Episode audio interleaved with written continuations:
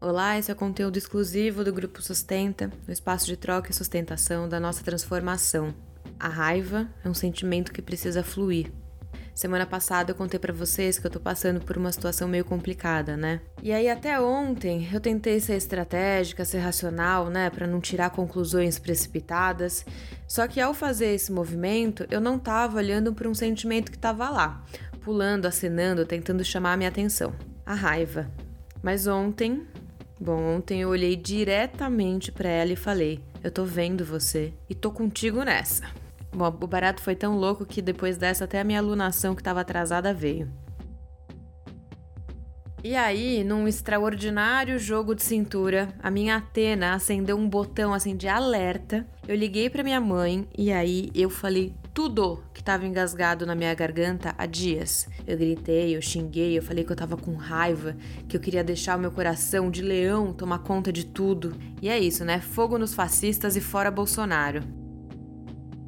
Eu deixei a minha Deméter raivosa rogar praga na humanidade e secar o que tiver que secar. Graças a Deus, eu tenho a minha mãe, que também compartilha desses sentimentos comigo.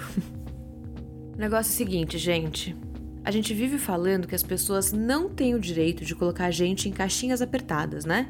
A gente tá aí nesse super movimento de se libertar, de ser mais autêntica, de ser mais coerente com os nossos desejos, com quem a gente é.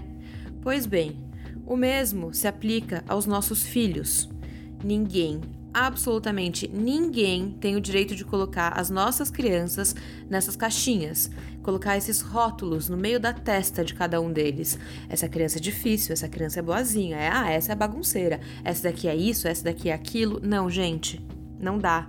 Esse é o primeiro movimento que o sistema patriarcal faz para colocar um lastro na gente. E se essa criança for uma menina, então isso piora, é óbvio. E eu jamais vou aceitar isso. Jamais. Eu tô escrevendo tudo isso como uma forma de validar, assim, para mim mesma, essa minha raiva. Para o dia que eu começar a duvidar, porque a dúvida sempre volta, eu vou dar um play de novo nesse áudio. Para expulsar essa dúvida e essa culpa que pode chegar em mim de novo. As mães e as crianças são os elos mais frágeis do sistema patriarcal. E de forma muito truqueira, esse mesmo sistema se apropria dessa conexão foda que a gente tem para manipular, para silenciar, para acuar. Fogo no patriarcado. Qualquer sinal de violência física ou psicológica, grita, sinaliza, roga praga, vai embora. Não confunda um comentário passivo-agressivo com uma possível preocupação. Se você sair meio perdida assim de uma conversa, sem entender direito o que aconteceu, duvidando das intenções que estão por trás das falas que você ouviu, volta e pergunta. Seja objetiva. Oi, eu acho que eu não entendi o que você falou. Você pode me explicar melhor? Fareje sempre e nunca duvida da sua intuição. Talvez joguem com a sua culpa, talvez tentem meter o papo de sororidade para cima de você, mas a gente não tem a menor obrigação de ter sororidade com mulheres abusivas que se aproveitam de um sistema para te manipular. É exatamente assim que eu tenho me sentido ultimamente. E é mais ou menos isso que eu tenho vivido. Mas agora eu me sinto mais alerta e confiante sobre o que fazer e também sobre o que não fazer. Semana passada eu falei sobre a minha Artemis, né, de arco e flechas nas mãos. Bom, essa semana ela esticou um pouquinho mais a corda do arco. Eu falei também sobre a minha Deméter gigante comandando tudo. É isso, essa semana ela começou a secar tudo que tá ao redor. Enquanto isso, a Atena tá lá, firme, plena, com gestos minimalistas, certeiros, me lembrando que tudo bem sentir raiva, mas ela não vai me dominar e me cegar. Como é que você tá se sentindo?